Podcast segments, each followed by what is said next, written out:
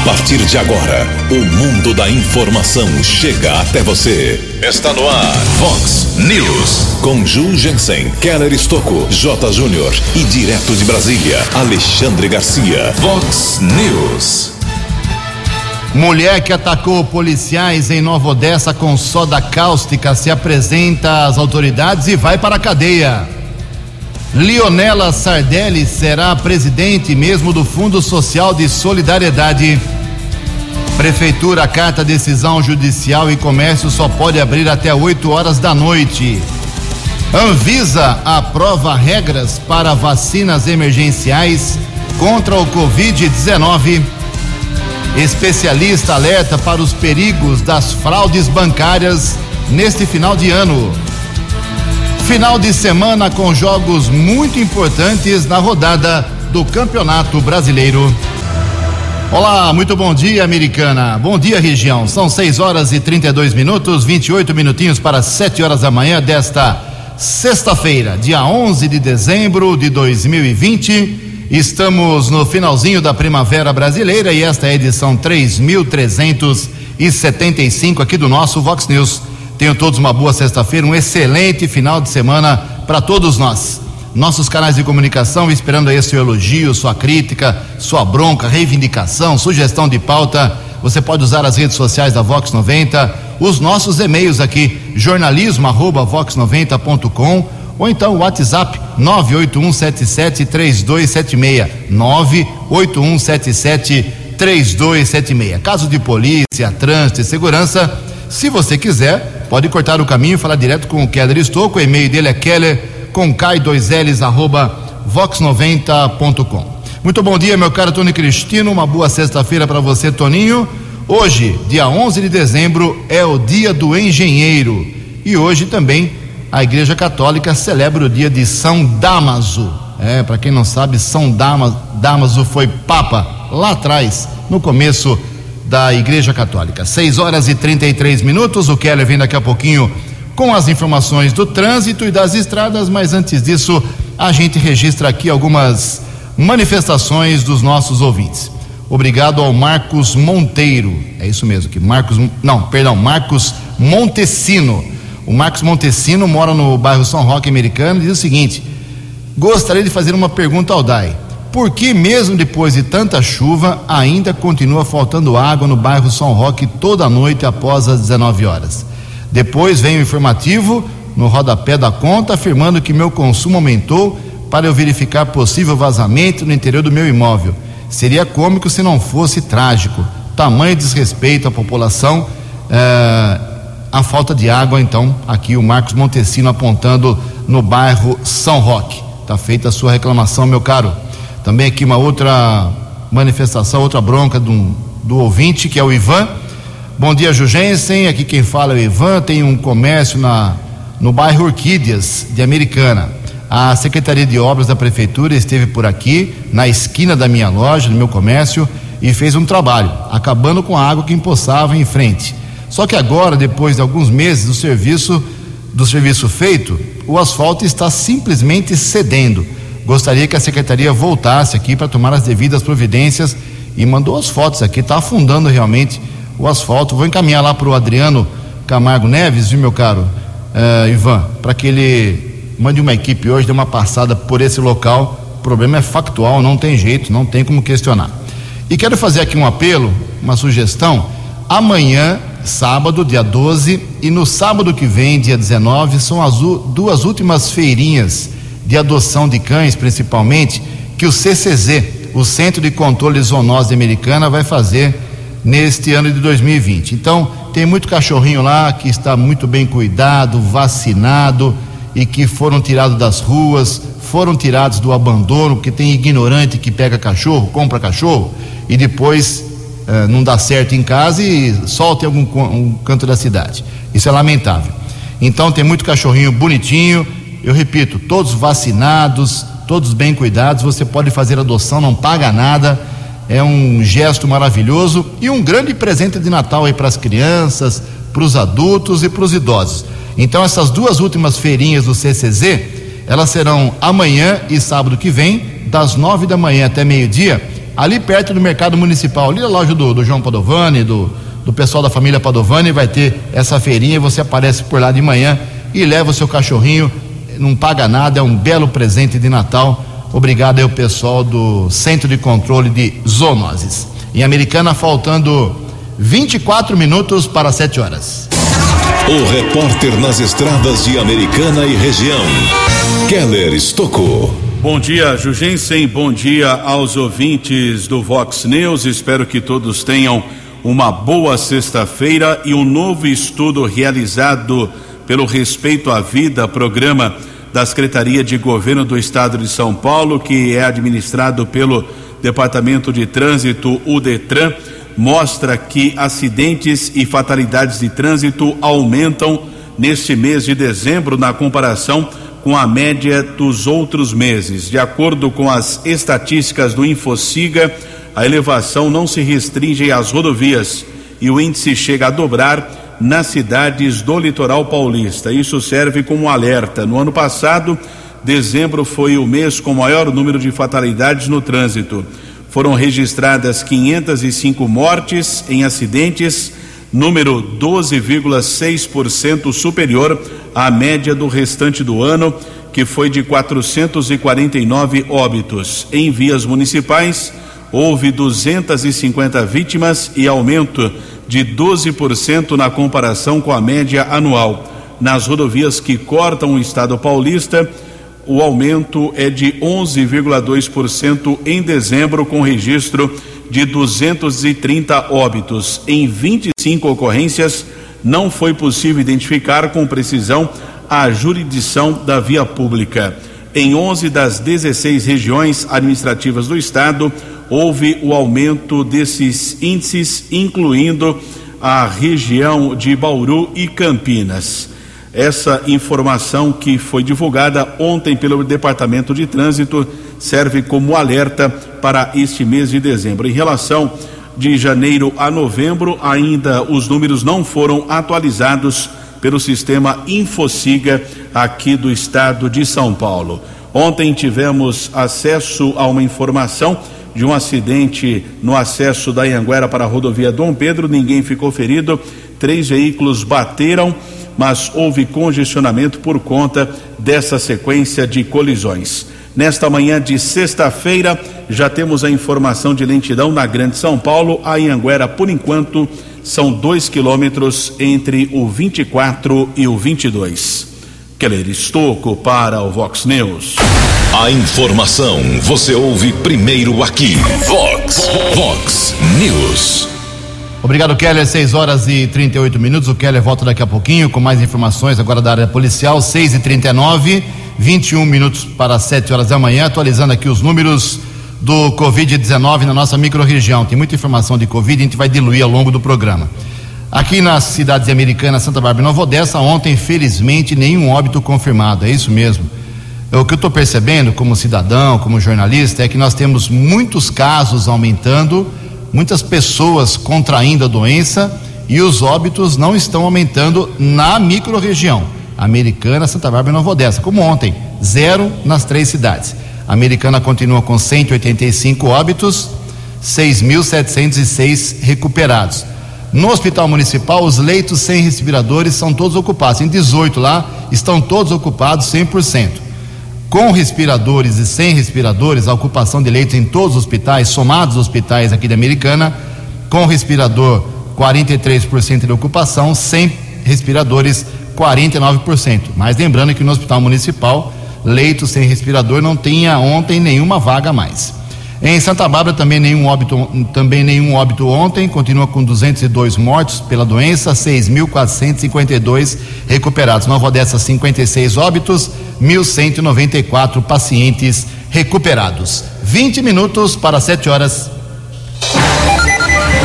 No Vox News, as informações do esporte com J. Júnior. Boa sorte pro americanense Murilo Sartori a grande fera da natação no momento. Está participando do Troféu Brasil no Rio de Janeiro. Está de olho em Tóquio, né? E a gente, claro, espera que tenhamos os Jogos Olímpicos de Tóquio no ano que vem. Boa sorte, portanto, para o Murilo. GP de Abu Dhabi domingo, último da temporada, largada 10 horas da manhã. Bola rolando pro Brasileirão no fim de semana. O líder São Paulo tem o Corinthians em Itaquera. A velha e boa rivalidade. O Palmeiras vai receber o Bahia, o Santos tem o Flamengo no Maracanã. Teremos também Vasco e Fluminense. Inter e Botafogo, Goiás e Grêmio. É a rodada 25 do Campeonato Brasileiro. Grande abraço. Até segunda. Vox News. Vox News. 12 anos. 6 e 41 mais esporte. Um abraço em Jotinha. Até segunda. Mais esporte hoje, 10 para o meio-dia, no programa 10 pontos. Olha só, um especialista ele está alertando para as fraudes bancárias. São muitas fraudes que estão acontecendo. As informações com o jornalista Norberto Notari. Um levantamento feito pela Febraban, Federação Brasileira dos Bancos, apontou que 70% das tentativas de fraudes envolvendo dados bancários contam com um recurso chamado engenharia social, quando o criminoso se apoia no poder de persuasão. No caso dessa modalidade de golpe, a pessoa é induzida a informar os seus códigos e senhas para pessoas que se fazem passar por funcionários de uma instituição financeira. Geralmente, o criminoso entra em contato com a vítima por telefone, e-mail ou por WhatsApp e se apresenta como um profissional do banco. O golpista informa que há irregularidades na conta e que os dados estão desatualizados ou incorretos e a partir daí orienta o cliente a realizar transações que supostamente vão resolver o problema. Especialista em segurança corporativa do Itaú Unibanco, Richard Bento, lembra que o criminoso vai usar de vários argumentos para enganar a vítima. O criminoso pode ligar para você alegando que foi feito um crédito indevido ou que existe uma pendência de pagamento. Então, ele pode pedir para que você faça uma transferência bancária ou pague um boleto fraudulento para resolver esse problema que sequer existe. Richard Bento, do Itaú Unibanco, alerta para ações ainda mais complexas deste tipo de crime. Quando a pessoa tenta acessar o computador da vítima, informando que existe um problema de acesso na conta e que, para solucionar, vai precisar estabelecer uma conexão remota ou ainda que existe alguma pendência com o token, e aí pede para fazer uma videochamada quando o cliente estiver no caixa eletrônico para resolver a questão. O Itaú Unibanco investe em diversas iniciativas para levar mais informação aos clientes e, com isso, tentar diminuir o impacto das tentativas de fraude. Entre as recomendações estão nunca fazer transferências e outras operações em sua conta a pedido de alguém que contatou dizendo ser do Itaú, nunca compartilhar imagens ou vídeos da tela do caixa eletrônico durante ligações, sempre que receber uma mensagem ou ligação com estes tipos de solicitações, desligar imediatamente. Para tirar a limpo a história, use sempre outro telefone, ou de preferência um celular, para ligar o número que está no verso do seu cartão. Outros detalhes no site itaú.com.br barra seguranca. Agência Rádio Web, produção e reportagem, Norberto Notari. Vox News. Obrigado, Norberto. São 6 horas e 45 minutos. Essa semana são três sorteios da Mega Sena. Tivemos um na terça-feira, ontem à noite mais um e amanhã, sábado, outro. Três concursos para você tentar ficar milionário. Concurso de ontem, ninguém acertou as seis dezenas que foram estas: 10, 16, 27, 34, 36 e 57. 10, 16, 27, 34, 36 e 57. A Quina teve 55 apostadores que fizeram aí o acerto necessário, prêmio de 45 mil reais para cada um. E a quadra teve 3.800 ganhadores, 925 reais e 15 centavos para cada um. Amanhã, sábado, como eu disse, terceiro e último concurso da semana da Mega Sena, o prêmio, segundo a estimativa da Caixa Econômica Federal, pode chegar a 40 milhões de reais. 6 e 46 No Vox News, Alexandre Garcia. Bom dia, ouvintes do Vox News. Polícia Federal pegou mais gente metendo a mão no Corona Voucher, no auxílio emergencial, do nosso dinheiro de pagadores de impostos ou da dívida pública, né, que foi que o governo está sendo obrigado a aumentar para pagar as pessoas que têm necessidade e tem gente tapeando, pegando dinheiro sem merecer. Sete ordens de prisão ontem na operação segunda parcela da Polícia Federal. Mas eu queria falar também da Polícia Rodoviária Federal, porque ontem o presidente Bolsonaro foi inaugurar a segunda ponte lá sobre o Guaíba, lá em Porto Alegre, e depois foi inspecionar a duplicação da BR que leva ao Porto de Rio Grande, leva ao Uruguai, e teve encontro com a Polícia Rodoviária Federal e descobriu lá um Camaro da Chevrolet, né? desses uh, carros musculosos que os americanos produzem, né? e que foi apreendido uh, de criminoso e está sendo usado, posto à disposição da Polícia Rodoviária Federal, como a lei permite, a justiça permite, assim como tem feito com aviões. Né? E o presidente quis dar uma pilotada, quis experimentar como é que é, é dirigir um Camaro. Aí eu fico pensando, seria um belo convênio com os americanos eles fornecerem carros para as nossas polícias, carros capazes de perseguir moto por cima de canteiro, se é que vocês me entendem. Aro 20, 22, pneus reforçados, suspensão reforçada, um super torque, uma super potência, né? carrões para perseguir bandido, para ficar superior aos bandidos, e não em igualdade de, de condições numa perseguição. A polícia tem que ser mais forte que os bandidos. De Brasília para o Vox News, Alexandre Garcia. Previsão do tempo e temperatura. Vox News. Segundo informações do CEPAG da Unicamp, esta sexta-feira será de céu parcialmente nublado, com pancadas de chuva a partir da tarde aqui na região de Americana e Campinas.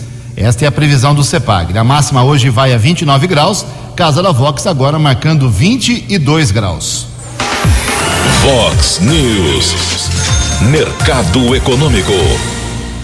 6 horas e 48 minutos, 12 minutos para 7 horas. Ontem a Bolsa de Valores de São Paulo, pregão positivo, alta de 1,8%. O euro vale hoje seis reais.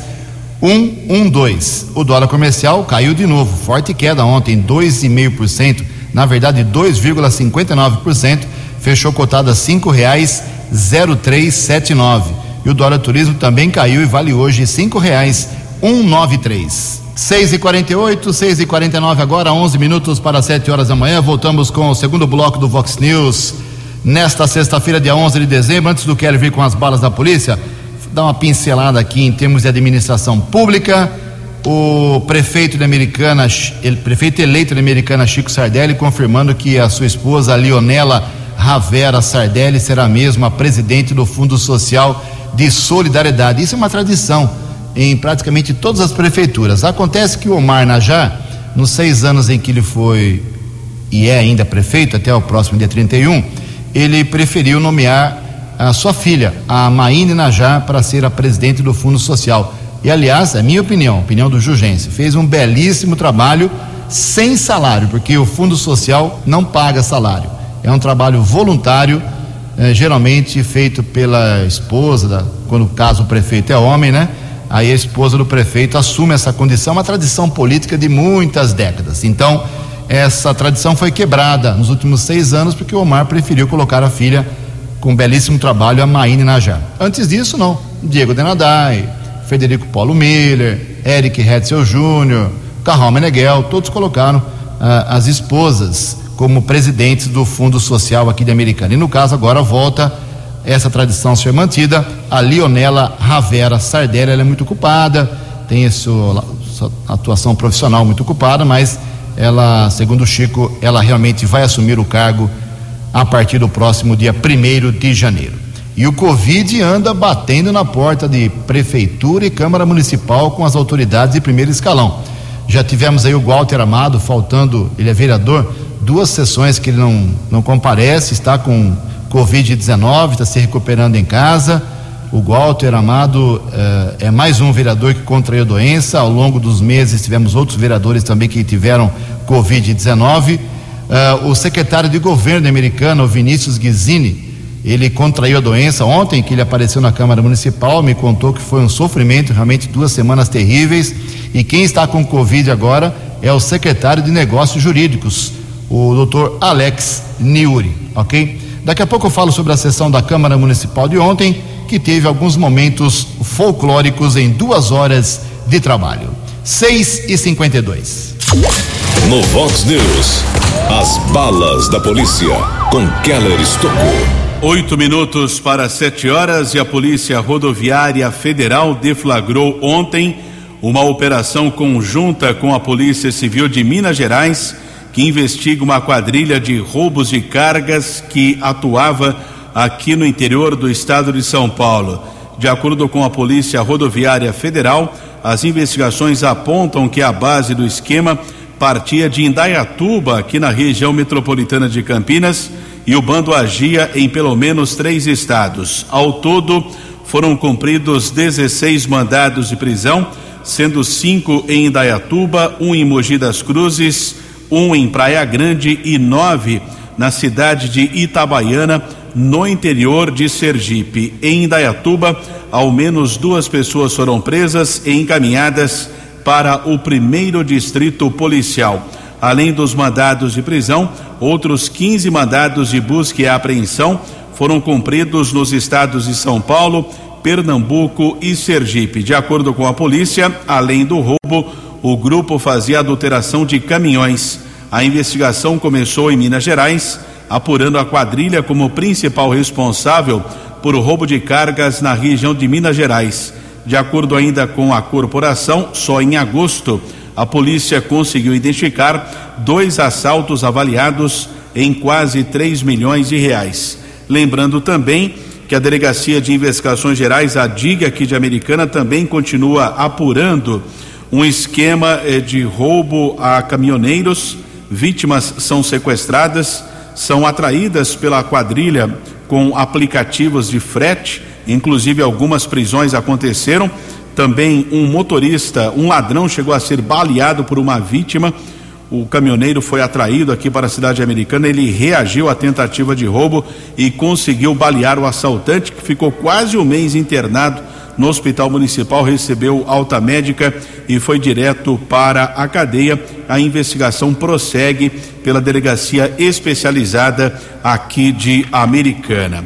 Guarda Civil Municipal de Santa Bárbara nos informou que durante a madrugada houve a apreensão de 162 porções de entorpecentes, 92 pinos com cocaína, outras 70 unidades de maconha. A droga foi localizada em um cano de água pluvial entre as ruas Antônio Benedito Teodoro e Roldão Jorge Patrício, na região do Conjunto dos Trabalhadores. Antes da apreensão, dois suspeitos foram abordados. Naquele momento, nada de ilícito foi encontrado. Depois de uma averiguação, os patrulheiros Lacerda, Vilalon e Campos fizeram a apreensão. O caso foi comunicado no plantão de polícia de Santa Bárbara. E ontem, a mulher de 46 anos que jogou soda cáustica contra dois policiais militares se apresentou à Polícia Civil.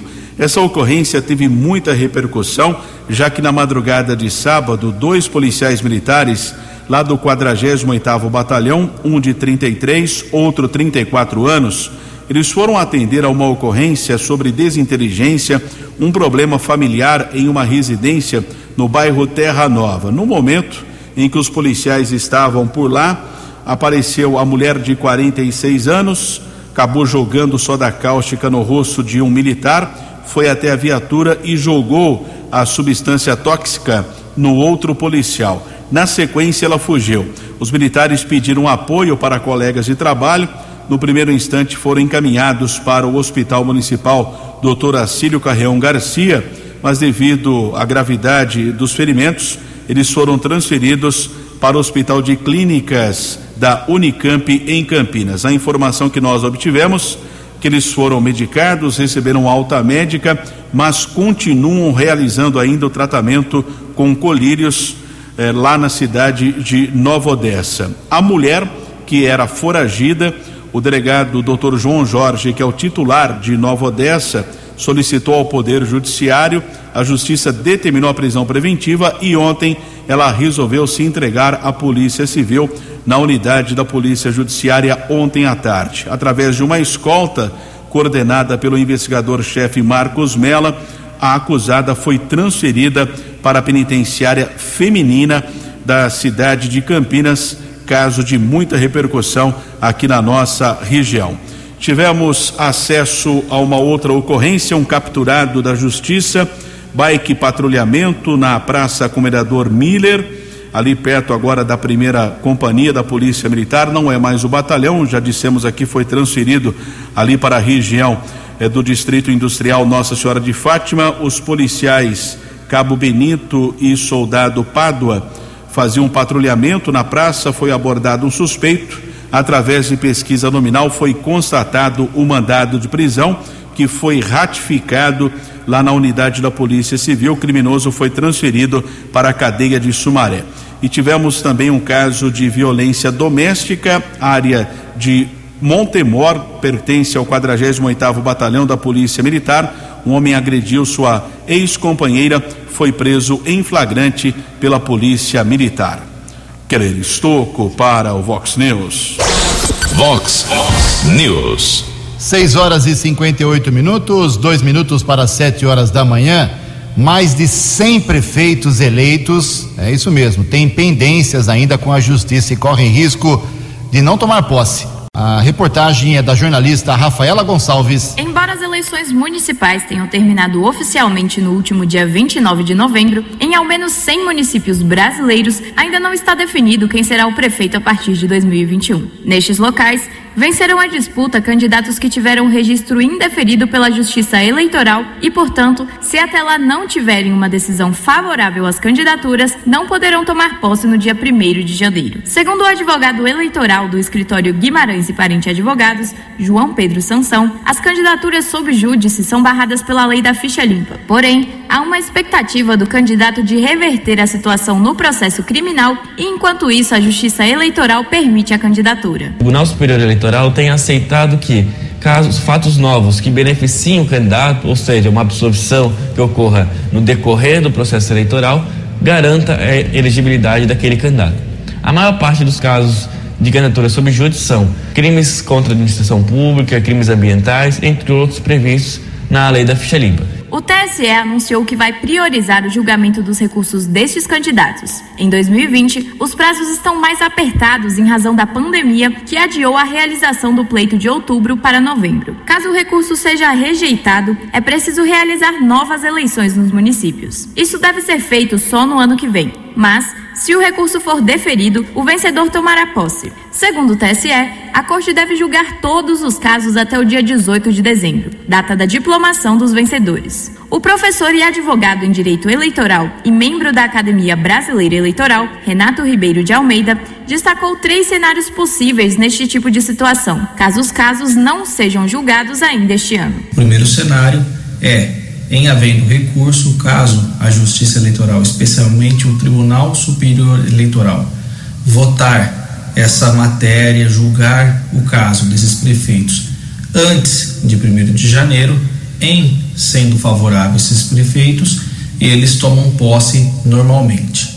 Caso haja julgamento desfavorável já no Tribunal Superior Eleitoral, contrário a esses prefeitos, o presidente da Câmara, eleito dia 1 de janeiro, assumirá o mandato e acabará é, interinamente exercendo o cargo de prefeito, até que a Justiça Eleitoral realize novas eleições. Em entrevista coletiva após o segundo turno, o presidente do TSE, ministro Luiz Roberto Barroso, disse que não era realista imaginar ser possível fazer uma nova eleição antes do dia 1 de janeiro. Segundo os especialistas, é difícil prever quanto tempo será necessário para organizar um novo pleito, já que há casos que ainda estão registrados nos TRS e não foram remetidos ao TSE. Dos municípios em que o vitorioso do primeiro turno foi um candidato subjúdice, em ao menos três já houve decisões do TRE local liberando o registro dos mais votados. Em Virginópolis, Minas Gerais, Itabira, Minas Gerais e Sete Barras, São Paulo. O estado do Rio de Janeiro tem nove prefeitos nesta situação, nos municípios de Campos do Goitacazes, Petrópolis, Duque de Caxias, Magé, Volta Redonda, Paraíba do Sul, Silva Jardins, Carabepeus e Varrei Sai. No caso dos candidatos a vereador sob júdice, a eleição depende do número de cadeiras conquistadas pelo partido ao qual estão filiados. Se um deles tiver o recurso aceito depois do dia 1 de janeiro, é possível que alguém que tenha assumido o cargo deixe o posto. Reportagem Rafaela Gonçalves. Obrigado, Rafaela. 7 horas e 1 minuto, 7 e 1. Bem, a Prefeitura de Americana, ela acatou, decidiu não recorrer, não brigar com a Justiça, acatou a decisão do juiz aqui de Americana, a pedido do Ministério Público, e por isso o comércio de Americana, a partir de hoje, tem que funcionar no máximo até 8 horas da noite, das 10 da manhã às 8 horas da noite, 10 horas por dia, não 12, como queria o Comitê de Crise do Covid-19 aqui para nossa cidade. Então, assunto resolvido, os novos horários do comércio especial para as vendas de Natal, das 10 da manhã até as 8 horas da noite. Esse é o limite. As lojas podem funcionar menos caso o proprietário queira. Então, esse é o assunto resolvido não se fala mais isso, não haverá recurso. Outra coisa queria dizer aqui sobre a CIA versus prefeitura, sobre a administração municipal. Já há um bom tempo a CIA e a administração pública não estão se entendendo. Todo mundo lembra que há pouco tempo, antes das eleições, a CIA fez um documento gigante com 33 reclamações. Ela ouviu todos os candidatos à prefeitura e colocou isso no papel sobre assuntos que já estavam encaminhados, inclusive irritando o prefeito Omar Najar, que emitiu uma nota oficial rebatendo alguns pontos daquele documento da CIA que não deu em nada, né? Fizeram um documento e até agora não resolveu nada aquele documento. E infelizmente é essa a situação. Pode ser que resolva a partir de agora com o prefeito eleito Chico Sardelli. E tem um processo na justiça que corre, a, o DAI, Departamento de Água e Esgoto, está fazendo uma cobrança de falta de pagamento de água pela CIA. É isso mesmo. A sede da CIA na rua Primo Piccoli, a cobrança na ação de execução fiscal é de R$ 11.993,26 desde 2017, mas com juros, correção, tudo isso, já passa de 16 mil essa conta. A CIA alega que houve vazamento interno, por isso a conta de água veio uh, num valor cinco vezes maior do que o normal. Só que a juíza, doutora Fabiana Calil Canfur Almeida, no dia 8 de outubro de 2018, rejeitou o último recurso da CIA, dizendo que vazamento de água em qualquer imóvel, a responsabilidade de conserto é do proprietário do imóvel. Então, eh, essa cobrança não foi quitada ainda pela CIA, já transitou em julgado o processo no dia 25 de outubro de 2019 e tem essa pendenga aí entre a CIA e DAI, Departamento de Água e Esgoto, cobrança de água. Isso vem lá desde 2014. É uma briga de seis anos e, pelo jeito, o atual presidente, o Wagner Ambrusti, vai ter que desembolsar uns 16, 17 mil reais, porque o caso já terminou. E a juíza, a justiça já determinou penhora de, de conta bancária da CIA ou penhora de bens para quitar essa dívida com o DAI. Ou seja, não é bom convidar aí uh, os diretores da administração pública e da CIA para o mesmo almoço, para a mesma feijoada, pelo menos até 31 de dezembro. Sete horas e. Opa, sete horas e quatro minutos. No Vox News, Alexandre Garcia. Olá, estou de volta no Vox News. Grande notícia essa que o MEC distribuiu ontem sobre o lançamento de um cabo submarino de 6 mil quilômetros para fibra ótica da geração, da quinta geração do 5G. Vai ligar o Fortaleza ao, a Portugal. Depois vai se expandir pelo litoral, né? vai primeiro para o Rio de São Paulo e aí pega todas as cidades litorâneas um super cabo com capacidade de 72 terabytes, uma latência de 60 milissegundos, significa dezenas de vezes uh, mais rápido que um piscar de olhos. Né? Uma, uma viagem ida e volta do Atlântico é, vai ser dezenas de vezes mais rápida que um piscar de olhos. Vai ser excelente para transmissão né, normal, que hoje uh, é, é 7 mil vezes mais rápida que a transmissão de hoje, que tem que passar pelos Estados Unidos. Vai ajudar a, a nuvem, vai ajudar o banco pela internet, vai ajudar os gamers, né, que muitas vezes são prejudicados pela demora da transmissão, está jogando aqui do Brasil com alguém lá da Ásia, da Europa, e, e aquele, aquela fração de milissegundo de demora pode significar uma vitória ou uma derrota. Mas o principal é a transmissão de dados, né, que é uma excelente notícia. E eu estou achando que custa pouco, vai custar um bilhão, custa pouco pelos benefícios que vai trazer. E vai estar tá pronto o sistema já em meados do ano que vem. Acho que é uma grande, imensa, monumental boa notícia. De Brasília para o Vox News, Alexandre Garcia. O jornalismo levado a sério.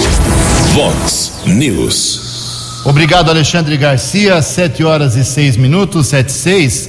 Falamos agora há pouco aí com a jornalista a Rafaela Gonçalves sobre vários prefeitos que têm problemas na justiça, que foram eleitos, ainda não têm suas posses confirmadas, mas existe um outro caso, lamentavelmente, prefeito eleito no hospital e teve um estado uh, de saúde complicado. O Keller tem mais informações. 77, Keller.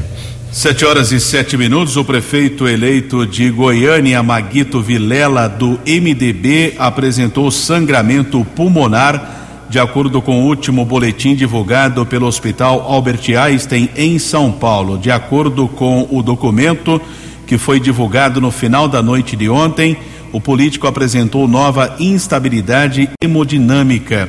O boletim destaca que, por conta da mudança no quadro clínico, ele foi encaminhado para angiotomografia, um tipo de exame de imagem em que é possível analisar os vasos sanguíneos de forma não invasiva e para o serviço de hemodinâmica que avalia o sistema cardiovascular. A piora ocorre apenas um dia após o filho dele, Daniel Vilela, presidente do MDB em Goiás, afirmar que o pai, durante uma visita, demonstrou uma plena consciência em relação à eleição e ao fato de ser prefeito eleito. Na ocasião, Daniel também disse que, quando informado sobre o assunto, Maguito deu um sorriso e fez um gesto afirmativo.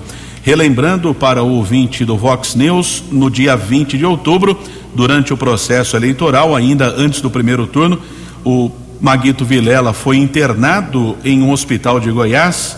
Depois houve uma piora e no dia 27 de outubro ele recebeu o diagnóstico de 75% de inflamação nos pulmões e um alerta para o nível crítico de saturação de oxigênio no sangue. No mesmo dia, ele foi transferido para São Paulo e no dia 30 de outubro ele foi entubado pela primeira vez. Venceu as eleições eh, no segundo turno, no último dia 29, e ele não sabia que havia eh, sido eh, eleito prefeito, depois foi comunicado, como dissemos aqui, e está internado em estado grave no Hospital Albert Einstein, em São Paulo. Obrigado, Keller. Sete horas e nove minutos. Citei o Walter Amado, vereador que tem, está com Covid. Ele mandou uma mensagem aqui, já que estamos tratando do assunto. Bom dia, Ju. Para quem acha que Covid é uma gripezinha, ontem tive uma piora no quadro e uma tomografia indicou que meu pulmão está de 25 a 50% comprometido. E só não fiquei internado para não correr mais riscos, já que os hospitais estão lotados e decidimos por tratar em casa com várias restrições. Boa recuperação aí, viu, Gota? Tem muita gente que gosta de você, inclusive nós aqui do jornalismo. Estamos torcendo para sua recuperação. Força aí, meu caro Walter Amado. Olha só, 7 horas e 9 minutos. Ontem a Anvisa aprovou as regras para vacinas emergenciais contra o Covid-19 passo importante, vai agilizar a liberação. Poderemos ter vacina já para os grupos mais de risco nesse começo, nesse final de ano e começo de 2021. E o, o, Instituto Butantan anunciou ontem o início também da produção das vacinas contra a doença. As informações com Ricardo Rodrigues. O Instituto Butantan começou a produzir a Coronavac em São Paulo. As equipes vão trabalhar 24 horas por dia, 7 dias por semana. O objetivo é alcançar a capacidade máxima da fabricação de até um milhão de doses por dia. O anúncio foi feito nesta quinta-feira. O governo do estado espera, com isso, alcançar a marca de 40 milhões de doses até janeiro. O diretor do Instituto Butantan, Dimas Covas, comemorou emocionado o início da produção da vacina em São Paulo. Primeira vacina contra o coronavírus produzida em solo nacional. É um orgulho de todos nós, fruto do esforço que realizamos desde o começo desse ano, fruto de todas essas batalhas que temos travado durante todo esse tempo a fábrica do Butantan conta atualmente com 245 profissionais. Outros 120 funcionários serão contratados para reforçar a produção da vacina contra o coronavírus. No mesmo complexo, são invasados anualmente 80 milhões de doses da vacina contra a gripe, além de 13 tipos diferentes de soros que são usados pelo SUS. O Butantan também prevê a construção de uma nova área para envase. Agência Rádio Web de São Paulo, Ricardo Rodrigues. Muito obrigado, Ricardo. 7 horas e 11 minutos.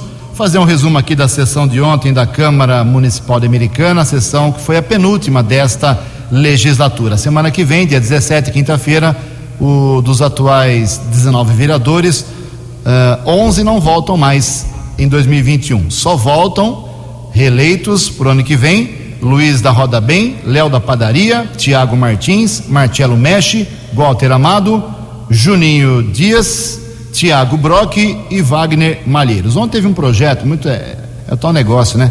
É, a Escola de Goleiros está pleiteando aí uma, uma área pública aqui Jardim São Paulo, um campo de futebol que ela recuperou para que possa desenvolver as atividades gratuitas aí para os goleiros e goleiras americanas projeto iria ser aprovado, aí descobriram no meio da, do processo que ano eleitoral não pode fazer esse tipo de concessão. Então, todos os vereadores tiveram que votar contra para que volte ano que vem o projeto e ficou para 2021 essa história da escola de goleiros.